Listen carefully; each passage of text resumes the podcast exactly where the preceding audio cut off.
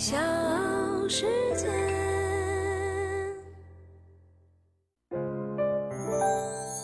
大咖故事，故事舅舅，越说越有。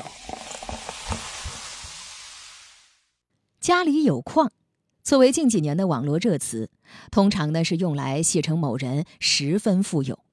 但事实上，这个形容词对有些人来说，还真的不仅仅是句调侃。今天的大咖，安徽首富、世界铜王王文银，就是真正拥有二十多座矿山，超过两千四百万吨铜矿，一天就能净赚十七亿元的存在。我是唐莹，欢迎各位收听和订阅《大咖故事》。今天呢，我们来说说从普通打工人到世界铜王的正威集团创始人王文银。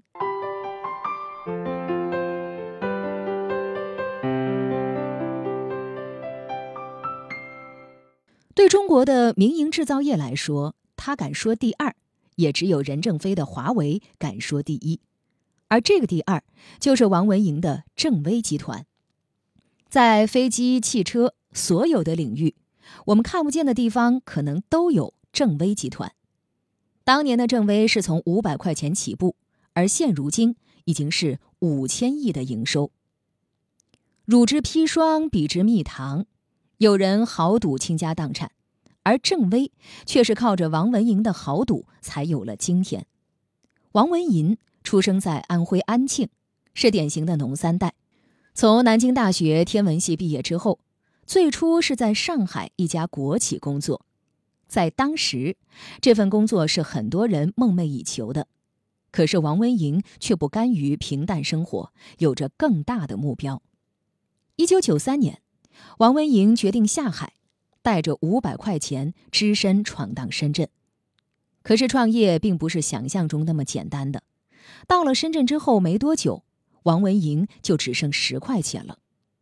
无奈之下，他只能白天到处找事儿，晚上睡在桥洞里。王文莹就是在这个情况下，找到了当地一家电线插头工厂，却当了仓库搬运工。这是一个体力活儿。在仓库里，王文莹为了消除恶意，就一个劲儿的背着几千种物料的编码，以至于后来整个仓库的所有东西几乎都装进了他的脑袋之中。而正是他的这个才能得到了老板的重视，于是，一年之后，王文莹当上了物料控制总经理。一九九四年，这家公司上市，王文莹由于熟悉了公司的各个生产环节。而又有意往销售方向发展，于是，在后来的商务洽谈中被日立公司看中。日本的企业文化让王文银受益颇多，而更为重要的是，到了日立公司，王文银在一年之内就创下了年薪四千万的业绩，也是在日立，他赚到了自己人生中的第一个两千万，并就此开始了他波澜壮阔的。创业之路，大咖故事，故事舅舅，越说越有。即便是拿到高薪，但终归还是替人打工。当发现危机存在的时候，自己没有决定权、改变权，结果只能是眼睁睁的看着公司蒙受损失。正是经历了这样的遭遇。王文莹决定自己创业。王文莹从日立辞职，准备自己创业的时候还不到二十七岁，手里拿着两千万的启动资金。和同龄人相比，他已经是优秀太多了。但是，会商进取、开拓的精神融入在他的血液中。他并不满足现状，而是决心在深圳开辟出一片新天地。由于之前在电线厂工作，积累了丰富的经验，王文莹选择了电线行业作为自己创业的起点，并且创立了协威电线制品厂。协威也是正威集团的前身，而其商业版图正式开始拓展是在一九九七年。在金融危机席卷亚洲，许多企业纷纷倒闭，开始抛售企业资产之际，王文莹瞅准时机。开始扩张，他先后以极低的价格收购了许多厂房和设备，让其电线厂的规模扩展了数倍。而等到金融危机结束的时候，低价买入的厂房和设备价值都翻了好几番，警示之间的差价就让王文莹赚了个盆满钵满。王文莹也在一九九九年正式成立了正威集团，开始了集团化运营之路。王文莹之所以能够带领正威取得如今这样的成就，凭借的就是王文莹个人敏锐的商业眼光。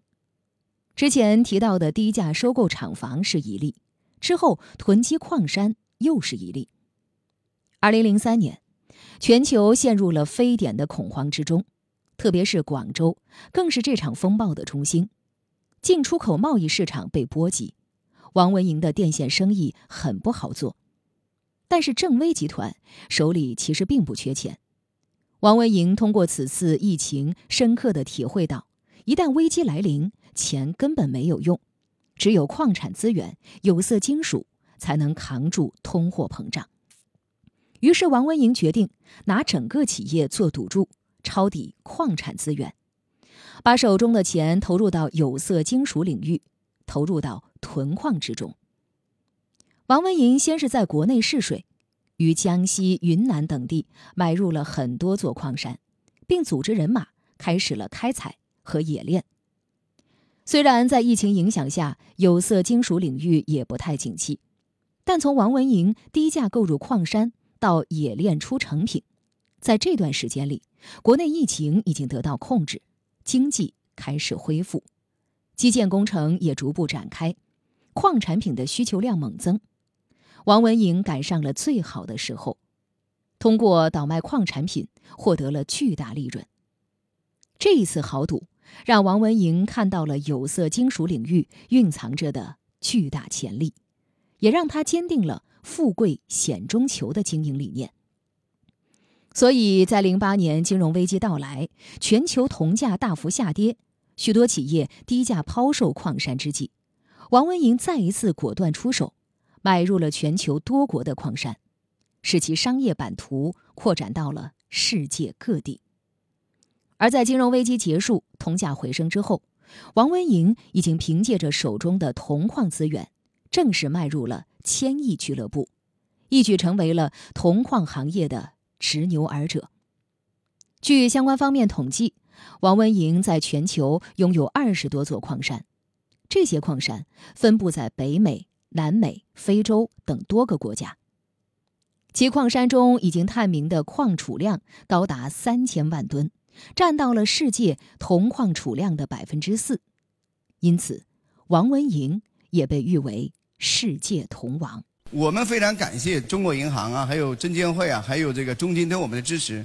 他们给我们的项目贷款都是十年、十五年。我们曾经有一个项目贷款是三十五年期的，三十五亿的。所以耐心资本才可以成就伟大的事业。就是你追求三分钟回报的时候，手一伸钱来了，当乞丐。追求三个小时回报的，你只能当钟点工；追求十三个小时回报的，你拿日薪；追求三十天回报的是月光族；追求十三个月回报的是经理人；追求三年回报的是投资人；追求十三年回报的是企业家；追求三十年回报的是教育家；追求一百三十年回报的是政治家；我们追求三百年回报的是艺术家；追求三千年回报的是哲学家、思想家。大咖故事，故事舅舅。越说越有。我是唐莹，欢迎各位继续收听大咖故事，也欢迎你的订阅。今天呢，我们说到的是安徽首富、世界铜王王文银。虽然王文银的五千多亿是整个集团的收入，并非王文银个人身家，但是由于正威集团还没有上市。因此，正威集团是握在王文莹一人手中，更别提他名下二十多座矿山了。低调的王文莹没有把正威集团上市，可是，在资本市场却屡屡看到正威的身影。二零一七年十一月，恒大地产集团有限公司引进六家战略投资者的六百亿元融资，其中正威集团向恒大地产出资五十亿元。占恒大地产增资完成后大约百分之一点一八的股权。而截止目前，正威集团仍是恒大地产集团有限公司股东之一。二零一七年十二月，正威系子公司西安正威新材料有限公司作为战略投资者入股九鼎新材，斥资三点四亿元拿下百分之十点二三的股份，在当年也是掀起了一股波澜。二零一九年底。正威集团旗下深圳易威新材料有限公司再一次以十一点五三亿获得九鼎新材六千五百万股股份。截止今年三季度末，易威新材料与西安正威新材料合计持有九鼎新材百分之二十九点七八的股份。易威新材料为上市公司第一大股东，而王文营是实控人。十一月十一号，九鼎新材证券简称变更为正威新材，同时，公司的业务也正从玻璃纤维深加工行业转向新材料等领域。今年七月二十号公告的一份股权收购意向书，九鼎新材将联手关联方正威金控，打算以现金收购铜川九方迅达微波系统有限公司不低于百分之五十一的股权。和中科迪高微波系统有限公司不低于百分之五十一的股权，后两者的业务涉及高端的毫米波芯片、模组、天线以及应用系统等相关领域。而这一次收购呢，也与正威集团大力投资半导体产业有关。今年的六月二十九号，海特高新发布公告。正威集团控股子公司正威金控已经完成向其子公司海威华兴增资十二点八八亿元，正威金控持有海威华兴百分之三十四点零一的股权，成为了海威华兴第一大股东。对此，王文颖表示，正威其实在十几年前就进入了半导体行业，如今增资海威华兴，全面发力第三代半导体产业。是正威在半导体领域不断探索和升级迭代的结果。就在刚刚的十一月九号，中晋新华在上交所也发布了公告，其于二零二一年十一月六号和正威集团签订了协议书，向对方出售徽商银行大约十九点七七亿股股份，转让总价为一百六十亿元，约合八块零九分一股。以十一月五号徽商银行收盘价每股两块零八分来计算，溢价率达到百分之两百八十九。天眼查显示，接盘方正是正威集团的实控人，安徽首富、世界铜王王文银。家里有矿的王文银，在全球拥有十万平方公里探矿权面积，已探明矿产资源储量总价值超过了十万亿元。在其打造的正威系商业版图中，金融业是重要的一级。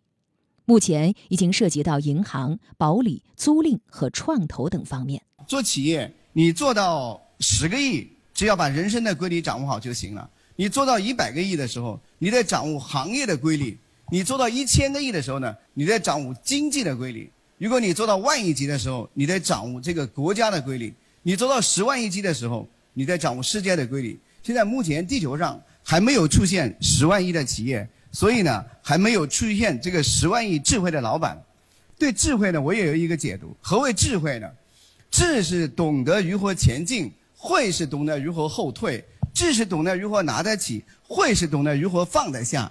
智是懂得如何成就自己，慧是懂得如何成就别人。智慧就是我们在座的每一个人对人世间、宇宙间万事万物的客观规律的正确把握。你把握了正确的规律，那就成就成为一家伟大的企业。